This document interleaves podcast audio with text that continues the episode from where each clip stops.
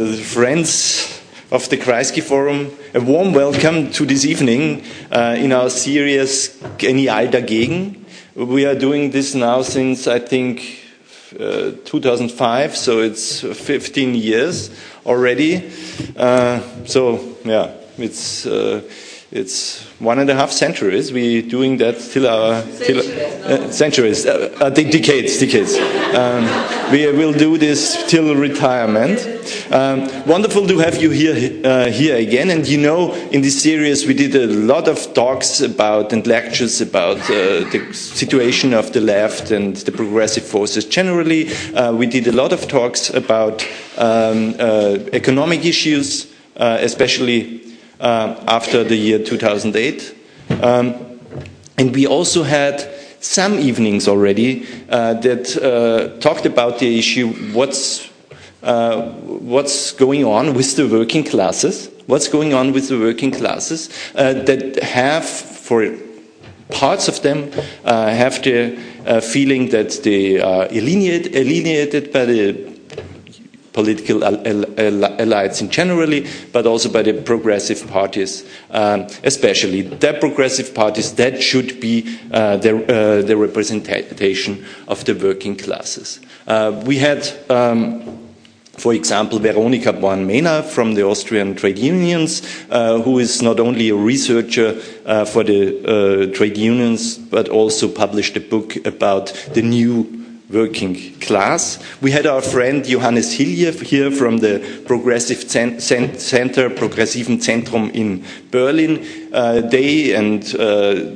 their uh, study group did a lot of research in uh, unprivileged areas in Germany and in France, uh, especially areas where turnout at elections is low and uh, right-wing populist parties get a huge uh, vote. There they went from door to door um, and asked people, what are your problems in these underprivileged areas? And we also had our friend Justin Gest here, uh, who did uh, a wonderful work uh, about the white working class in the US and in eastern London. It's called, uh, I think, the new minority, the working class, the, the traditional working class uh, the white working class that feels that it's a kind of new minority in the society.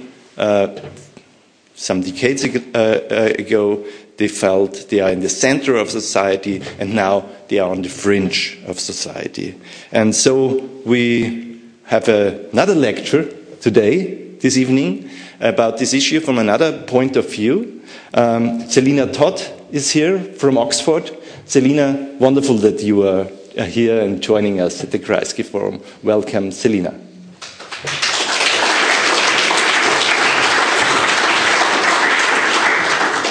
Selina Todd uh, published, I think some years ago, it was 2014, um, a book, a study um, that is called The People, The Rise and Fall of the Working Class, 1910 to 2010. Uh, and it's, as also already the title is, uh, is saying, it's also, it fits wonderful in this series about uh, talks about uh, the contemporary working classes.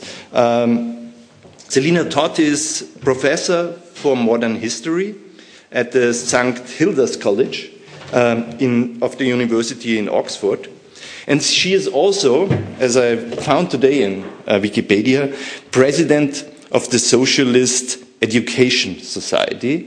Uh, and this is a wonderful presidency, I assume. Uh, so, uh, especially uh, in this uh, function as president of the uh, British Socialist Educational Society, we welcome you very warm in the Bruno Kreisky Forum, in the former living place of Bruno Kreisky. I think a president of such an institution has to speak in the Kreisky Forum. Selina, the floor is yours.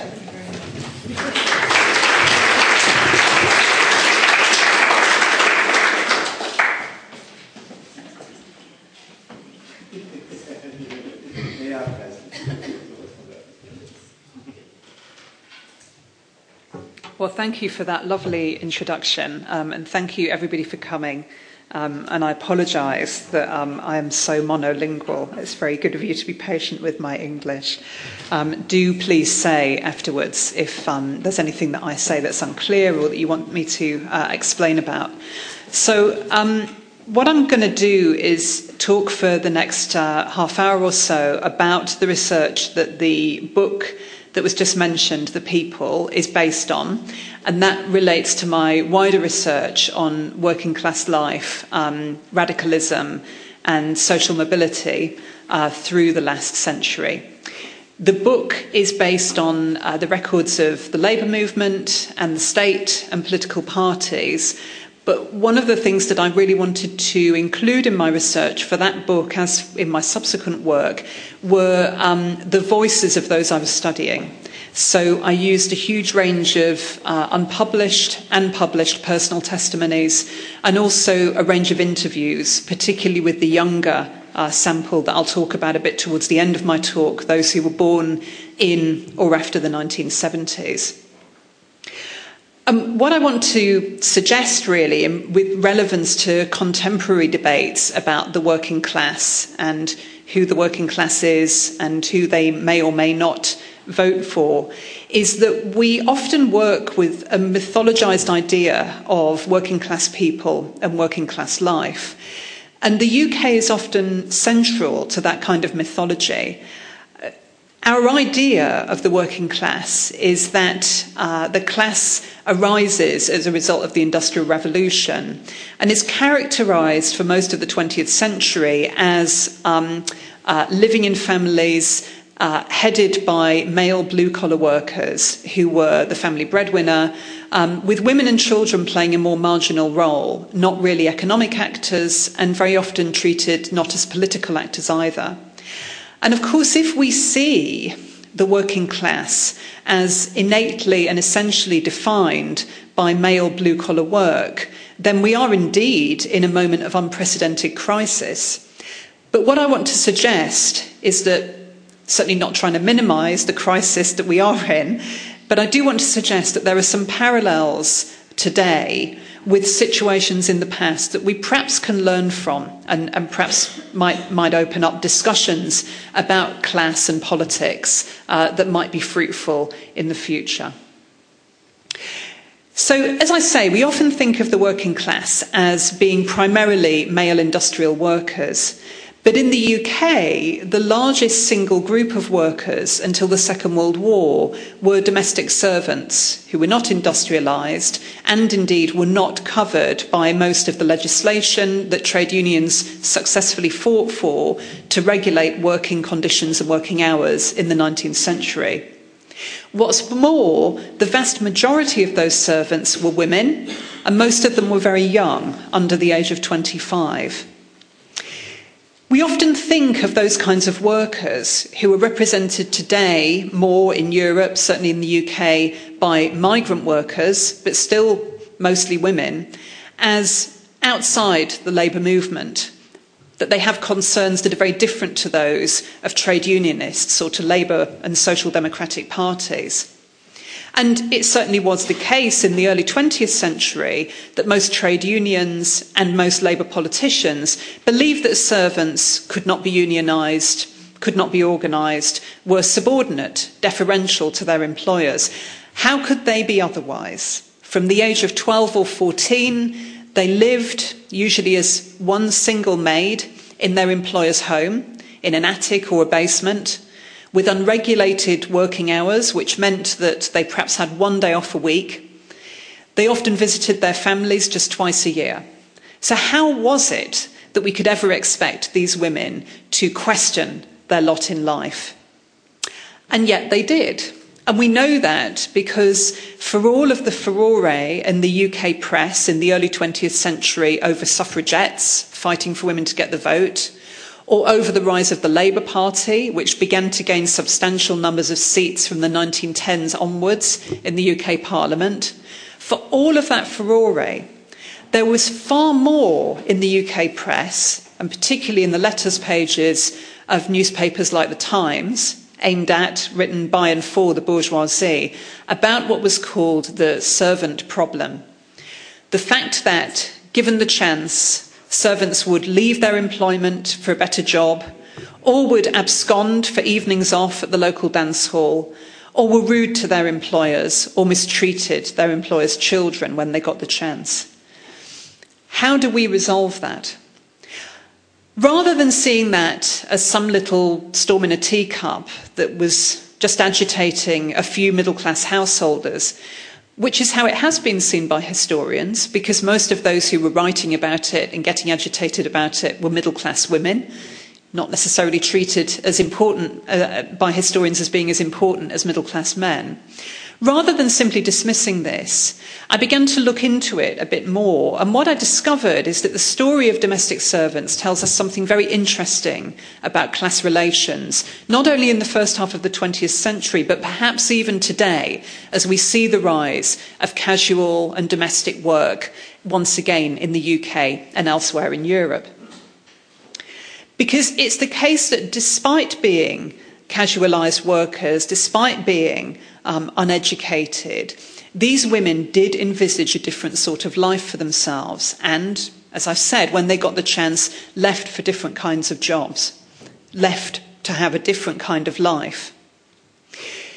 Servants were, back then, certainly seen as very central to class relations. Ramsay MacDonald, senior Labour politician, Labour Prime Minister in the late 1920s and 1930s, said at the end of the First World War that Britain was divided between those who serve and those who are served. So, absolutely crucial there, you know, not seeing the class system in relation to blue collar work at all, but in terms of domestic service. And that, I think, is important to hold on to the idea that class was very much seen as about power, about those who, who were served by the majority, and then the majority whose lot in life was to serve those at the top. And I think that that still resonates today, both sides, both with the elite and also with the mass. That was certainly how many domestic servants employers saw it too, and that's why they considered it such a problem when, for example, in the First World War, many young women simply left domestic service for shorter working hours in the factories.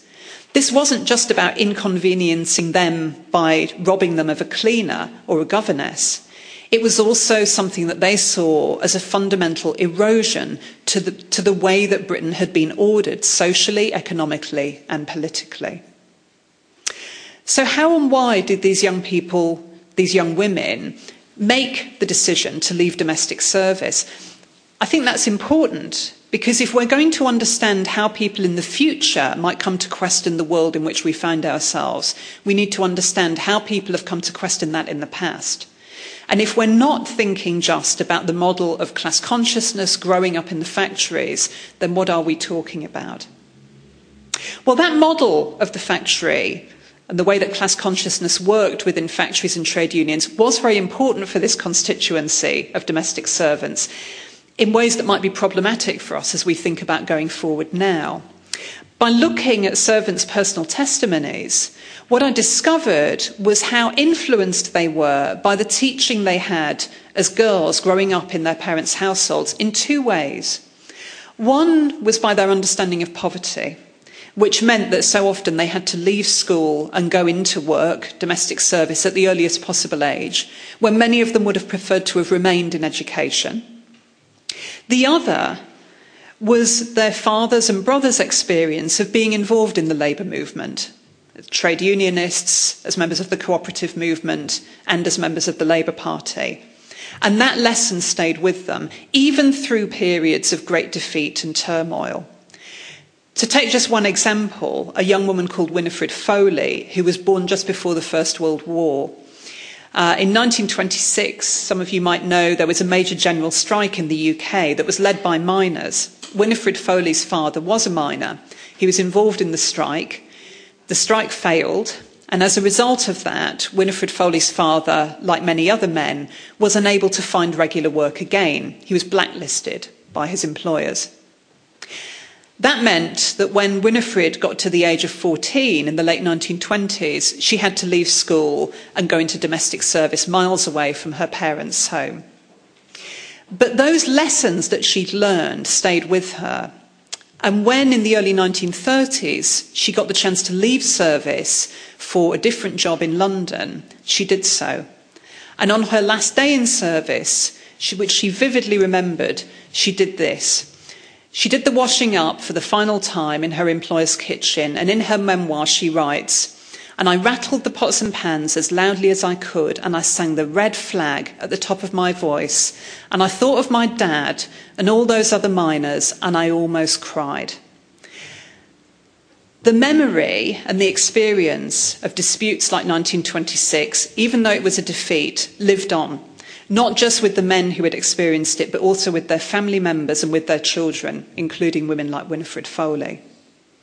So, what did they go on to do? Well, Many of them did go into factories, in fact, in the 1930s. Light industry expanded in Britain, as in many European states, in the 1930s, providing new jobs on assembly lines, and many of these former servants went into those jobs. The trade union orthodoxy remained the same. You can't organise them. Young women, they're flighty. They just want to be out dancing. They won't have it. But by the end of the 1930s, these young women had achieved some really major victories. Through wildcat strikes, often organised outside trade unions, they began to protest against their working conditions. Assembly line workers were treated by employers as unskilled workers. They were paid far less than skilled male manual workers. And these young women protested that. They asserted that the work that they did required speed, it required flexibility, attention to detail, and was therefore skilled.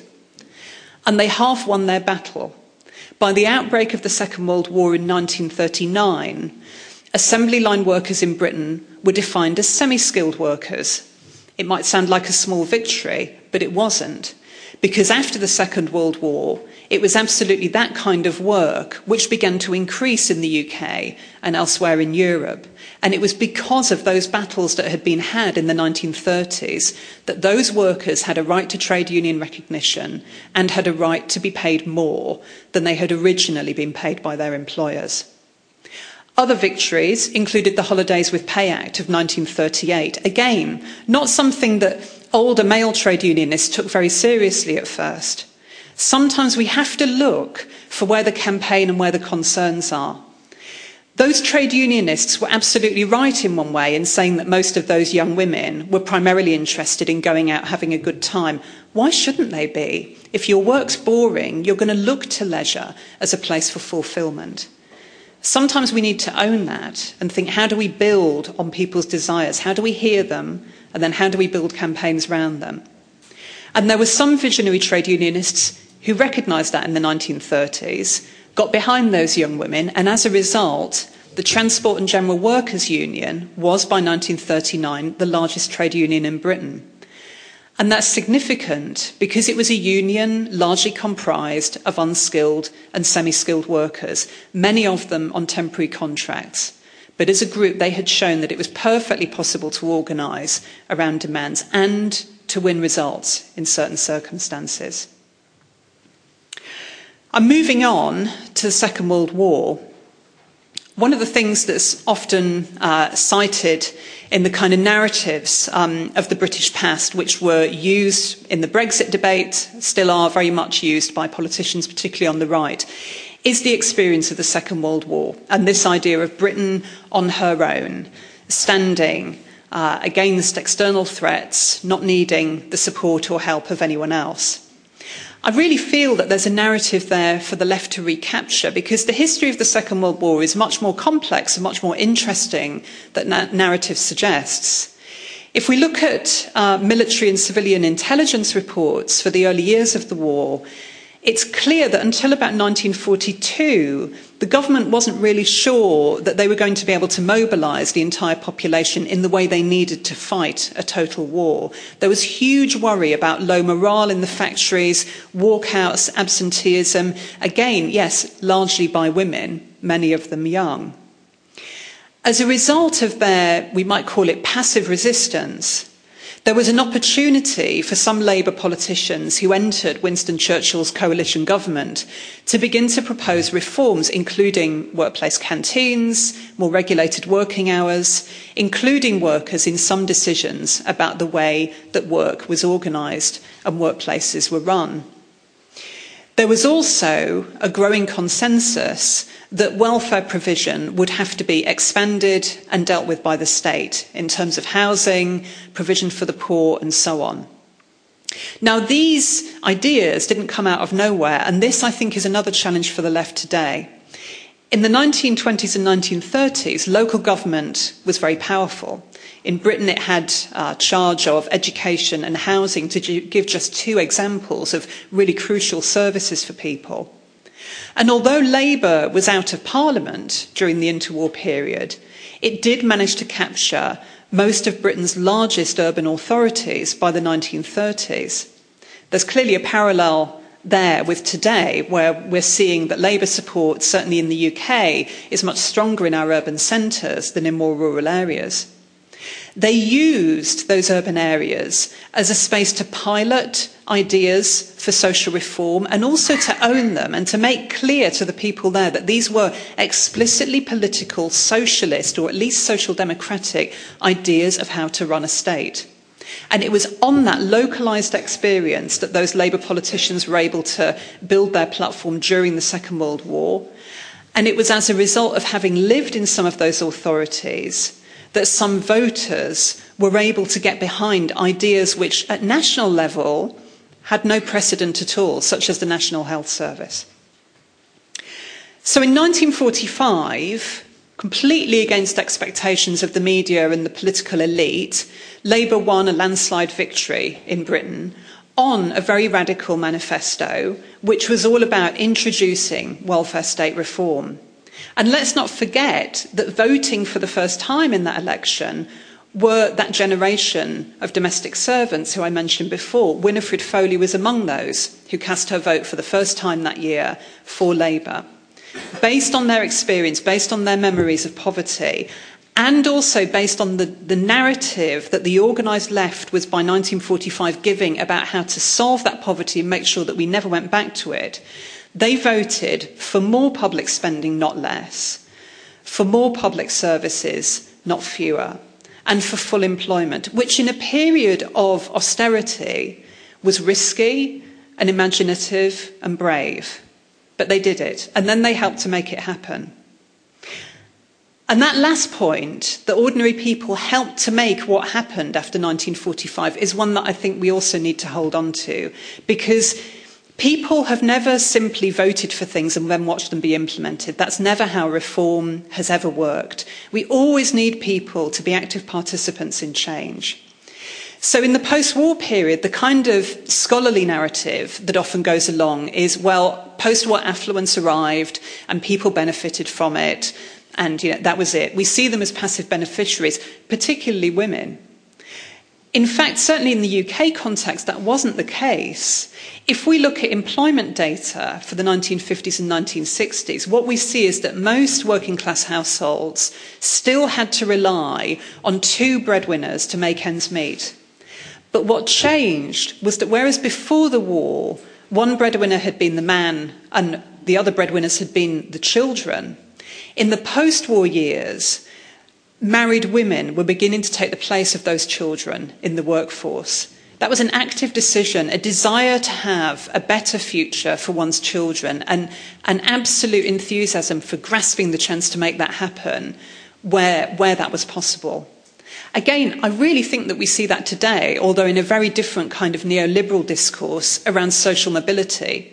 I don't know how prevalent that kind of narrative is here, but certainly in the UK and the US, the narrative of being able to pull yourself up the ladder, or at least help your children to do so by having high aspirations for them, has really resonated with a lot of people because, on the whole, people do have very high aspirations for their kids. But we don't need to despair and think that those aspirations are always going to find an outlet in individualistic motivations for, for example, trying to climb into the elite. The post war period, and particularly the support that mothers gave to their children in helping them to have an advanced education, shows us that if we present collective ways that you can give your kids a better future, people will grasp them in those circumstances. Now, one of the reasons that the political right claim to uh, disfavour higher public spending is that it's too costly. But I think we also we always need to recognise that economic arguments um, and acting in economic self-interest is only one way of explaining how people act, whether we're talking about Brexit voters or we're talking about political elites. And what strikes me about the post war welfare states, certainly in the British context, is that it was frightening precisely because if you give people a little, they begin to demand a lot. And we see that with the generation who grew up after the Second World War. In the 1950s, early 1960s, trade unionists' demands were fairly conservative, fairly quote unquote moderate. That changes in the late 1960s, and it's no surprise that that's exactly when the children who've been born into the welfare state are entering work for the first time. They're better educated than their parents and very often than their bosses. They're assertive because they've been brought up in a welfare state that, for all its faults, and it was very top down, said to them, You are worth more. You're worth us pouring free medicine into you, giving your parents a council house, making sure that you can have a free education. And that was a powerful message. And so as a result, we see the kind of workplace militancy, but also the feminism and the community activism of the 1970s, which was based not simply on economic self interest. Very often people were acting against their economic self interest by going out on strike but by a desire for more democracy and more ability to exert political power in and beyond their workplaces. And they got results. The 1970s is often remembered now in the media and by politicians as a decade of strife.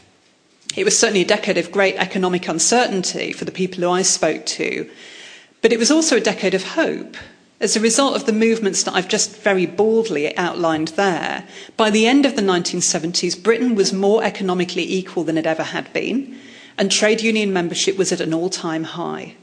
So the idea that there was some minority of trade union radicals who were making life difficult for everyone else is, is a myth that I really want to try and bust in the UK, although I don't think I'm doing so very successfully at the moment. So that's all very hopeful. And I know that in the questions, we're probably going to get on to less hopeful times. So I'm not going to say too much about the later period, but I will say something. Probably the most challenging part of the book for me, because I am someone who likes hope, um, was the period from the 1980s onwards. Um, and I'm really happy to go into that um, and, and what happened then in more detail if people want me to. The thing that I found hard as someone who grew up on the left and is of the left, um, was how it was that so many people of my generation, I was born in 1975, on the 19th of February actually, so my birthday's tomorrow. Um, one of the things that, that I found hard to work out was why so many people of my generation, even if they weren't voting Conservative, um, appeared to have imbibed neoliberal ideals about um, you've, you've got to look out for yourself, uh, anybody who relies on the state is a scrounger. It's down to, it's down to me. So I challenged myself. I decided that I would go back and interview a lot of people who I'd been at school with because that way I couldn't. They've got bullshit monitors on me. They know me well. And there was no way that I could then somehow you know, make their words fit what I wanted to say. I went to a large, very socially mixed comprehensive school, secondary school, um, in Newcastle, which is in the northeast of England. So it's not a Brexit area, um, but it's not far off. It's, a, it's an area that's very conflicted about that, and it's suffered a lot from deindustrialisation over the last 40 years. And the stories I heard were, were really interesting. Um, one of the things that really struck me, and is striking me again anew now, because I'm just finishing a book on the history of social mobility, was how hard that generation are on themselves. Any failure is always their fault. I'll take one example. Um, an old school friend of mine, uh, Jackie. Jackie's dad worked in the shipyards. Um, he'd been made redundant, and she was determined to be the neoliberal female who rose up the ladder through, in her words, hard work, a smile, and a desire to impress. And it all went very well, actually, in the 1990s. But then she hit 30. Um, intimations of the crash began to appear. She was made redundant and she had a nervous breakdown. Because unlike Winifred Foley back in the 30s, Jackie had no way of explaining what was happening to her other than she must have failed. And I heard that again and again and again. Where it changed was when people talked about their children. Because much as they were willing to blame themselves for their failings, they weren't willing to blame their children for what was beginning to happen to them in the 2010s the poor education, the limited job prospects, the inability to ever think of owning or possibly even renting a secure home of one's own. And it was in talking about their children that they began to feel angry and express that anger. In 2014, they had nowhere to go with that anger. In 2016, some of them did. They voted for Brexit and talked to me about wanting to get back control of their communities and their workplaces. In 2017, some of those same people then voted for Labour, which in 2017 achieved the biggest swing to the left seen by the Labour Party since, since 1945. They voted for a radical social agenda. But in 2019, some of them decided that they would vote Tory because ultimately they wanted Brexit. But we need to understand what people meant by Brexit. Yes, some of them were voting in a very anti immigration way. That's true. Some of them were definitely voting in an anti European way. Many of them were voting for an imperial past, which in reality offered them very little the first time round. But when I spoke to people, what I also heard was them talking about past that either they knew or that their parents had talked to them about, which was about a past of strong trade unions, of local democracy, and of a strong welfare state, of a world where you could hope for a better world, not just for your own children, but for other people's too. That hope has been captured in the UK by the political right. But I think we can win it back. Thank you.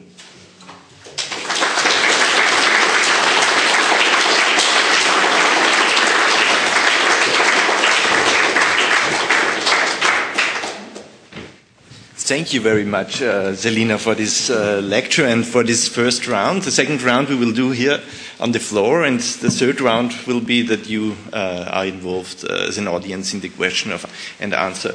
Uh, uh, I, I, just want to.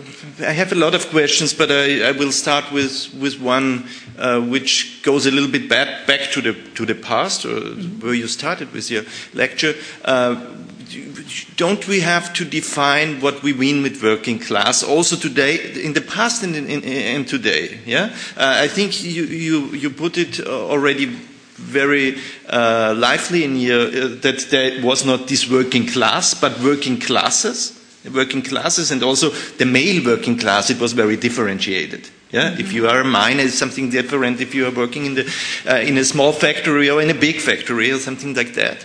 Uh, so the question would also be, what was in history the working class? And shouldn't we better talk about the working classes and what are the working classes now? Mm-hmm. And the second question would also be, especially for our audience, for Austrian, mm-hmm. because the lang- we have also a language gap, um, is who, who, who of these people would call themselves working class? Uh, because I have the impression that in the, U in the UK, uh, much more people would call themselves working class than in Austria, because Arbeiter, Arbeiterklasse, uh, it's very connected to, to, to manufacturing jobs in, uh, in, in, the manufacturing in industries, uh, and, uh, and nobody who is working for Amazon or something like that would call them a working class because they are, they are others, they are more professional class or something like that. So uh, maybe this are three questions: That's working class in the history, working class today, and how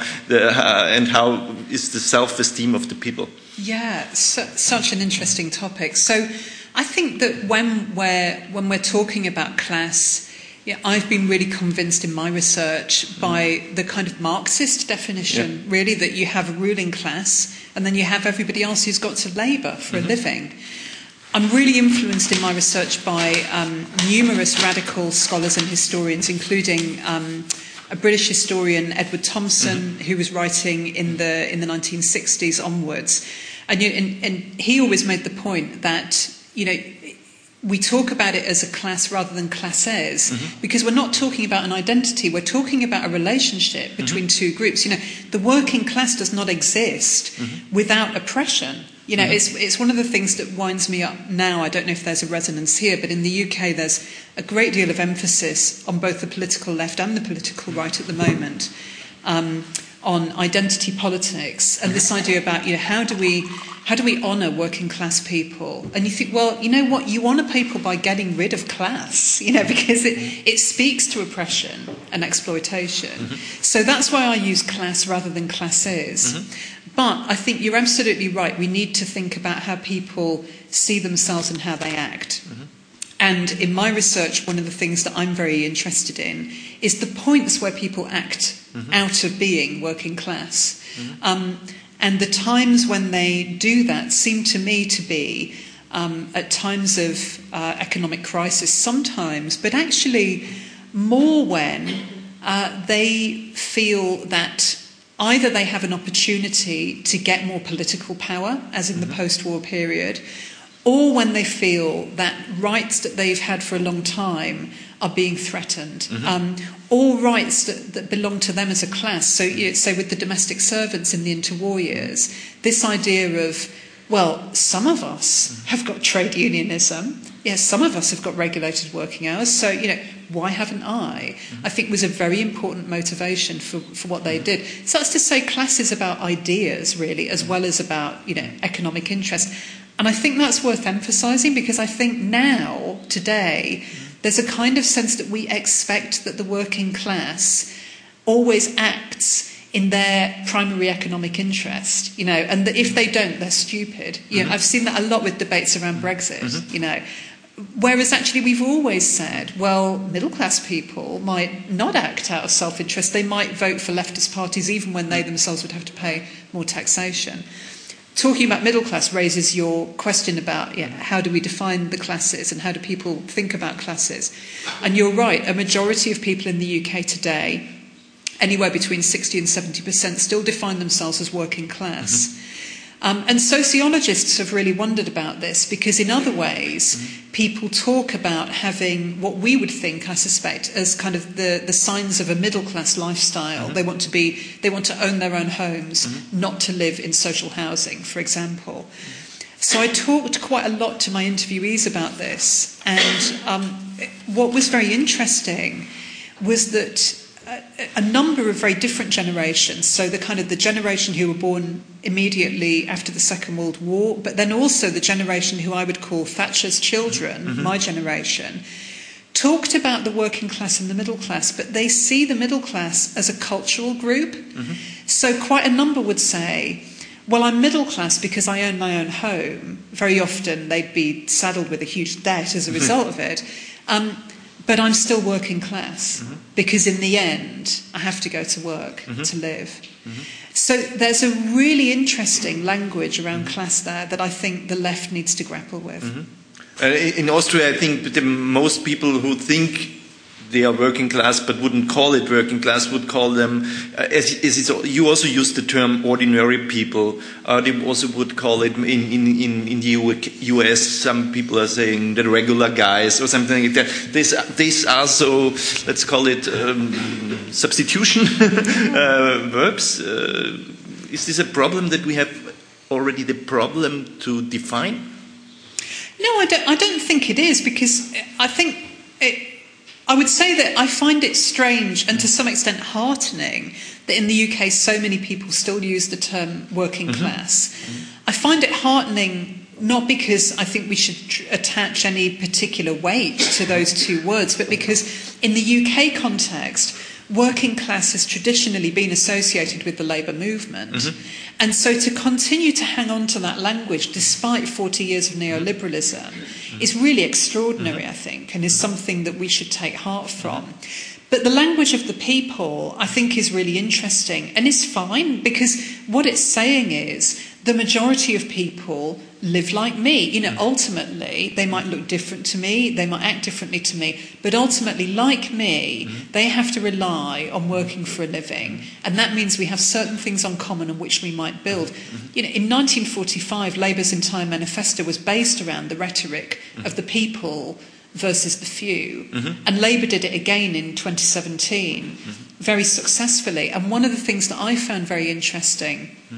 Um, with my most recent book on, on social mobility, I was doing interviews and also using a big survey which was conducted um, uh, around the time of the 2017 general election. And what was interesting was how many people had adopted the kind of language that was being used in the manifesto, of, mm-hmm. as you say, ordinary people and so on. Mm-hmm. But were then saying quite radical things by using that language. Mm-hmm. Ordinary people like us deserve a break, you know, we mm-hmm. deserve better, mm-hmm. which is radical, actually, mm-hmm. when you've been told for 40 years this is as good as it's going to get. Uh, you said you mentioned before uh, Edward Thompson uh, with his, uh, his historical uh, studies about the working class in the 19th century and also the let's call it the values of the working class. Yeah? and I I, I, I, had this idea that you said also in your lecture that working class is only, especially or only defined um, the, uh, in relation that it's oppressed. Yeah? Um, that there is no such a kind of idea of working class, that it has a common idea or common values. Um, that's a little bit a difference to, that, to the research of what Thompson said. And I, my question would also be cannot, can, is this right? Can, or can we say uh, that there are some values, uh, mm. uh, which are the values of the working class. Uh, maybe we don't always have to love these values, uh, but they are existent. They have to do with the history of the values of the craftsmanships and uh, all the values of the different groups who, who, who, were part of the, of, the, of the working class in the history.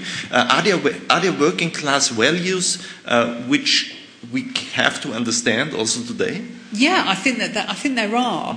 You know, where I've got a lot in common with Edward Thompson is I think what he was saying is that there are values which came out of a working class movement, mm-hmm. which was also a wider radical socialist movement and incorporated all sorts of people into it. Mm-hmm. And he was saying something very different to say what many politicians and sociologists say today, which is unless a majority of working class people, as we define them, sign up to these values, um, these values don't exist or have no purchase and never can have any purchase. And actually, what Thompson was saying was these values were nurtured by a minority, mm-hmm. but at particular times, that minority was able to show to the majority why those values might be valuable for them mm-hmm. and, might, and might resonate with them. Mm-hmm. And I, I, think that's still true today. I think it's what kind of values would you, what, what would you mention, for example, for the audience? Yeah. I can assume because I read it, but uh, yeah. maybe. I, I, think that yeah, a really big one, and this is interesting because self reliance has been so owned by the political right. But, you know, self reliance and self help came out of mm. radicalism and socialism in the 19th century came out of, you know, you mentioned craft If you are proud, if you can make your living Absolutely. by working, by, yeah. by, by hard work, if by hard work, the, also the pr- proud to do hard work. Absolutely, yeah. yeah. proud to do that, proud of what you produce, but also proud of being able to look after yourself and your family. Mm-hmm. And that's something I think the left has lost to some extent because if we think about the kinds of uh, labour movement institutions that enshrined that, we're talking about trade unions, obviously, but also the cooperative movement, the idea that you work for each other, mm-hmm. and in doing so, improve your own lot but other people's. We're talking about adult education, which in the UK was absolutely a working class movement that came out of the 19th century. Um, again, you know, about organising together so that you, both as a class but also individually, could get on. Mm. And, you know, Labour did a lot of great things in 1945, but one of the problems was it was very top down. Mm-hmm. It was very much, you elect us, we're the experts, we'll look after you. Mm-hmm. And actually, you know, very often what people want is to be able to have some control and direct participation in decision making. Mm-hmm. And that's what I heard time and time again. Now, that can be answered by the political right. You know, I wanted to start my, my own business. You know, that's the reason so many people gave me for electing Margaret Thatcher in 1979. I'd lost all control over housing because rents were going up and there wasn't much social housing anymore. Margaret Thatcher gave me the ability to buy my own home. Mm-hmm. We can't dismiss those values, mm-hmm. but I think what's happened on the left is a section has dismissed that, mm-hmm. and then another section has said, that's right. So we must embrace Margaret Thatcher's policies. Yeah, yeah. But actually, what we know from history is yeah. self help, self reliance can be answered collectively too. Mm-hmm. mm-hmm. But it, is it not?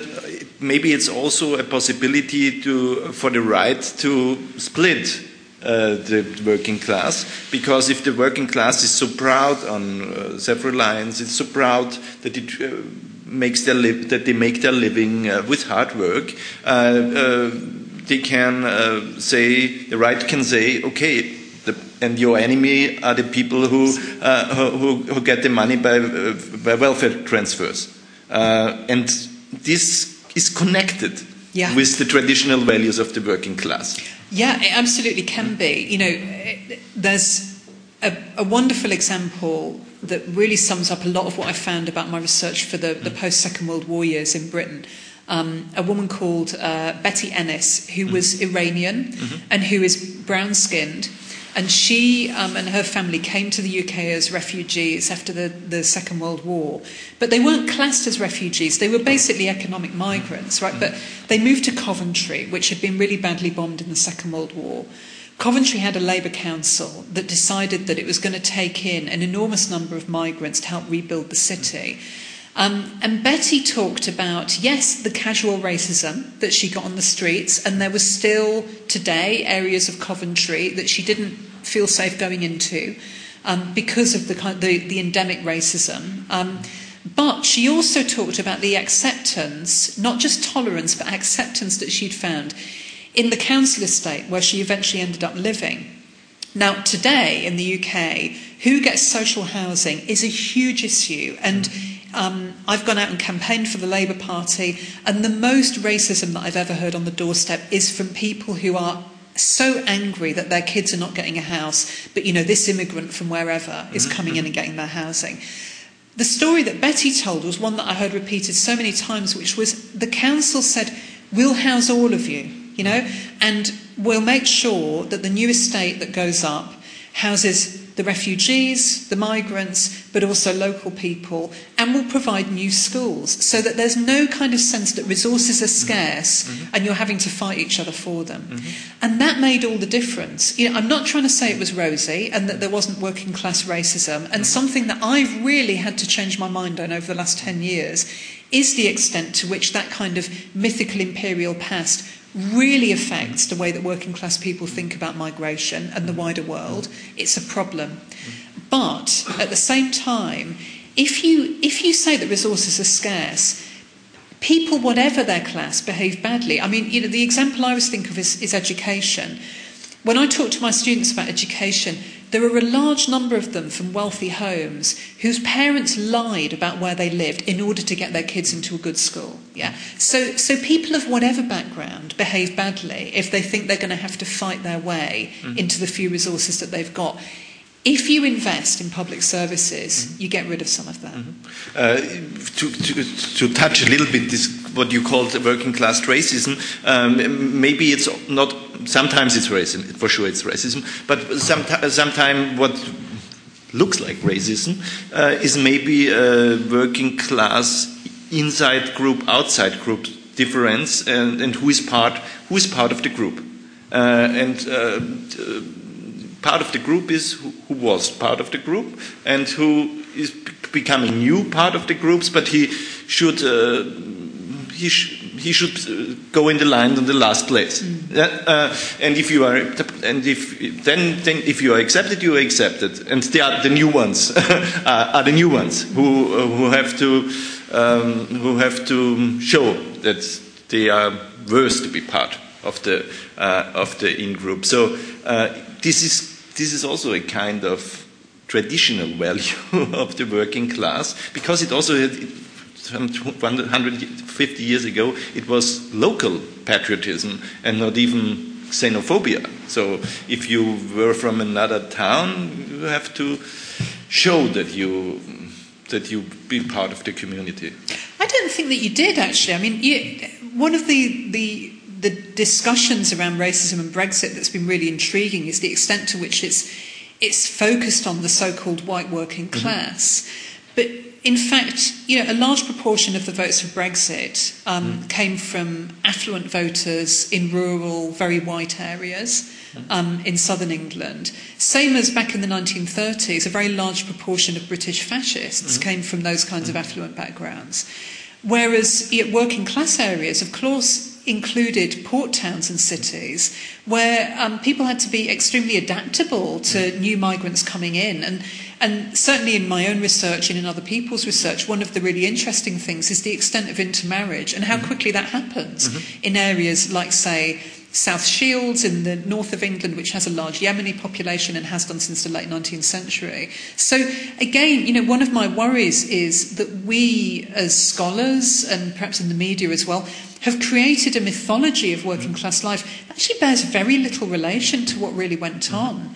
I think, though, I mean, going back to my point about scarce resources, what's certainly been the case is that people who have had the least mm. have often been expected to be the most adaptable because very often migrants have had to make their homes in the poorest areas of towns and cities. Refugees have often been dumped there as well. Um, and so everybody has had to, you know, really try to work out how to get along. And what's remarkable is how often that's worked, really, with, with very little help from those who don't want mm-hmm. refugees and migrants living in their areas. Mm-hmm. Mm-hmm. Uh, to come uh, to the a little bit to to the to the end of this question and the answer uh, uh round, I, I, want to talk about the positive things. Uh, yeah, you also said that from the historical experience uh, that this very heterogenic uh, working class, you talked about the female servants, uh, get part of this, this working class that was activated, we can, uh, we can learn a lot for today. What can we learn for, for, for today?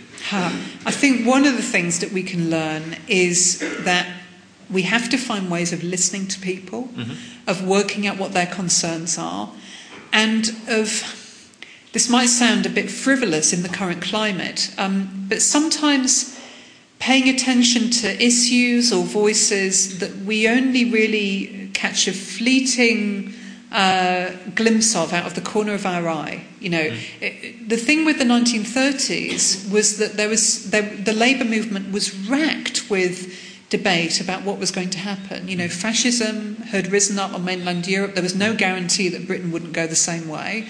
Um, the left was uh, in disarray in the UK because after the financial crash of 1929, the first majority Labour government dissolved mm-hmm. itself and said socialism can't solve these problems. We need to bring the Tories into government with us.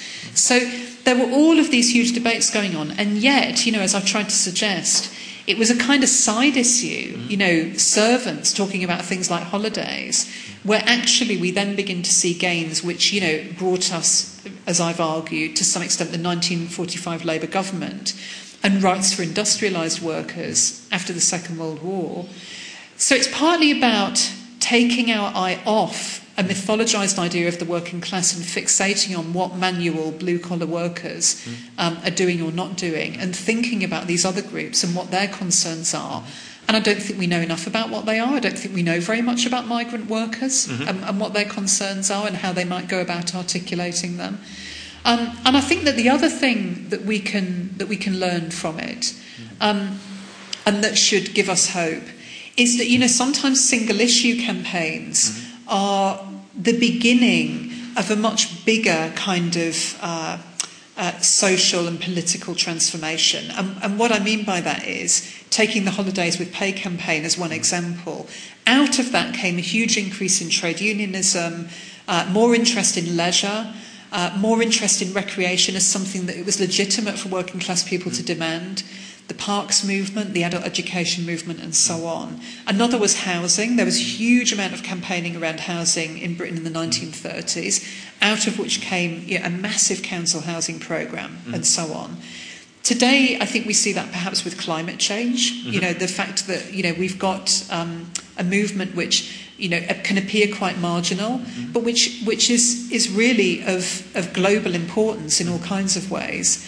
I often think when I think about uh, the, the student and school students movement against climate change of the European campaigns for nuclear disarmament, mm-hmm. which when they first appeared in the late 1950s were appearing in um, countries where it appeared that socialism was dead. Mm-hmm. Um, they were often dismissed as student movements and yet went on to have huge amounts of influence um, and were in many cases the, the starting point for activists who went on to become very influential in wider political movements.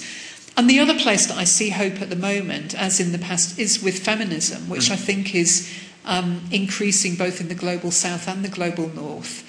And again, no surprise because it's very often been women who are the first hit by welfare state cuts and have often been those who have instigated welfare state reform.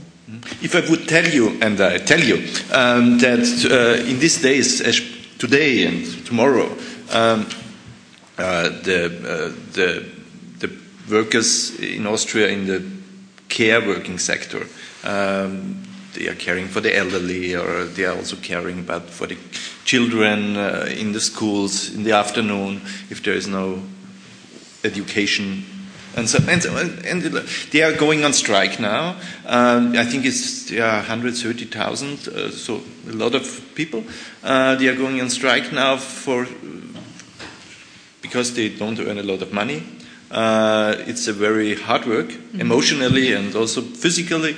Uh, they are fighting for 35, year, uh, 35 hours a week. Uh, would you say these, these are the kind of uh, fights and labor conflicts we have to look at?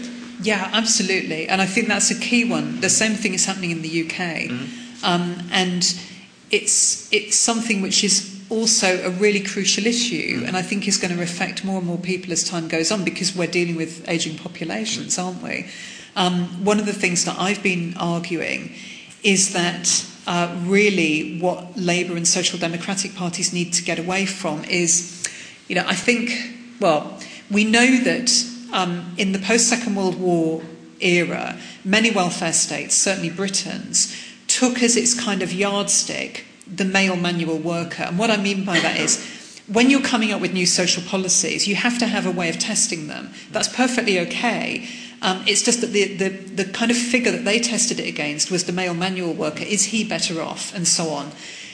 I, have been arguing um, with Labour that really the, the new kind of yardstick needs to be uh, the single woman whether that's the single um, female parent mm-hmm. or the single woman in older age. And you work out what do you do? How do you place that person at the centre of social policy reform? Mm-hmm. And one of the things that you have to do is admit that the way that we value jobs is a political decision mm-hmm. and that we have to improve the rights and the lives of social mm-hmm. care workers. Mm-hmm. And, and we have to take seriously their struggle to do so. Uh, my last question would be: uh, We can say it's, it's, we can all to totally uh, understand why the working classes uh, didn't really feel felt represented by a, uh, let's say, Tony Blair, uh, Labour Party that was very strong on the issue of social mobility, and the motive, the leitmotif was the middle class lifestyle, upper middle class lifestyle, and that the normal, the normal people, uh, ordinary people, uh, didn't uh, did feel alienated by that kind of labor party at some point. Yeah. Um, but now we have the Corbyn Labour Party since let's say 2000? 2015. 2015. Yeah. Okay, it's uh, but it, it is a five years. Mm-hmm. Uh, uh, there would be time enough that people would can say, uh, okay, this kind of Labour Party uh, is much more near the issues of the normal, ordinary people, uh, so we vote for them. Mm-hmm. Um, why didn't it work better? Yes, a really good question. Well, you know, I, I do think one of the things that we shouldn't lose sight of is, is that Labour made two really big achievements. Um, it became the largest democratic party in Europe, and uh, certainly, yeah, many of those half million people um, are what anybody would call working class. Mm-hmm. Um, the other thing is that in 2017, as I said, Labour achieved this huge swing to the left um, larger than, than Labour had received since 1945. That's a larger swing than Tony Blair ever received, right? So, so that was absolutely massive. And what was interesting with that swing was that although we've heard a lot about how Labour captured the youth vote, Labour parties generally do capture the youth vote. What was significant with 2017 was that the generation that I've called Thatcher's children who, in my research, are the ones who've imbibed neoliberalism more than any other, including more than, than younger generations that have come mm-hmm. since, for reasons that I'm happy to talk about.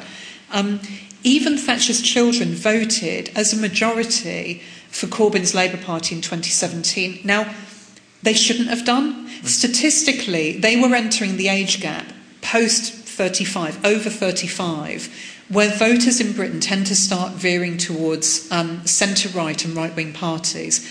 That generation were absolutely brought up on neoliberalism.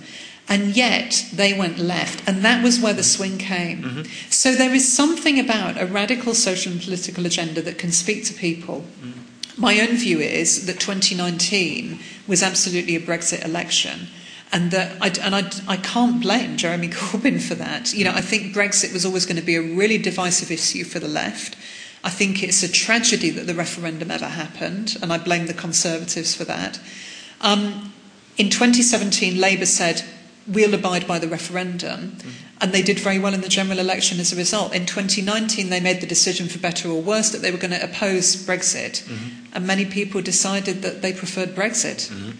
So, but now I have to put one question yes. uh, more because you said uh, you would be glad to talk about why the children of the Thatcher children uh, are not so influenced by neoliberalism. Uh, so, the, uh, is this generation our generation? Because we are you're a little bit younger than me, but uh, we are all in this kind.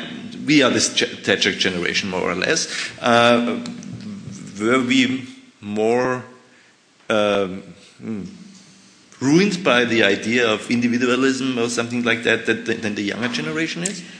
Yeah, I think that what's happened with the younger generation, and this is a bit UK specific, so you'll have to tell me whether it has wider resonance.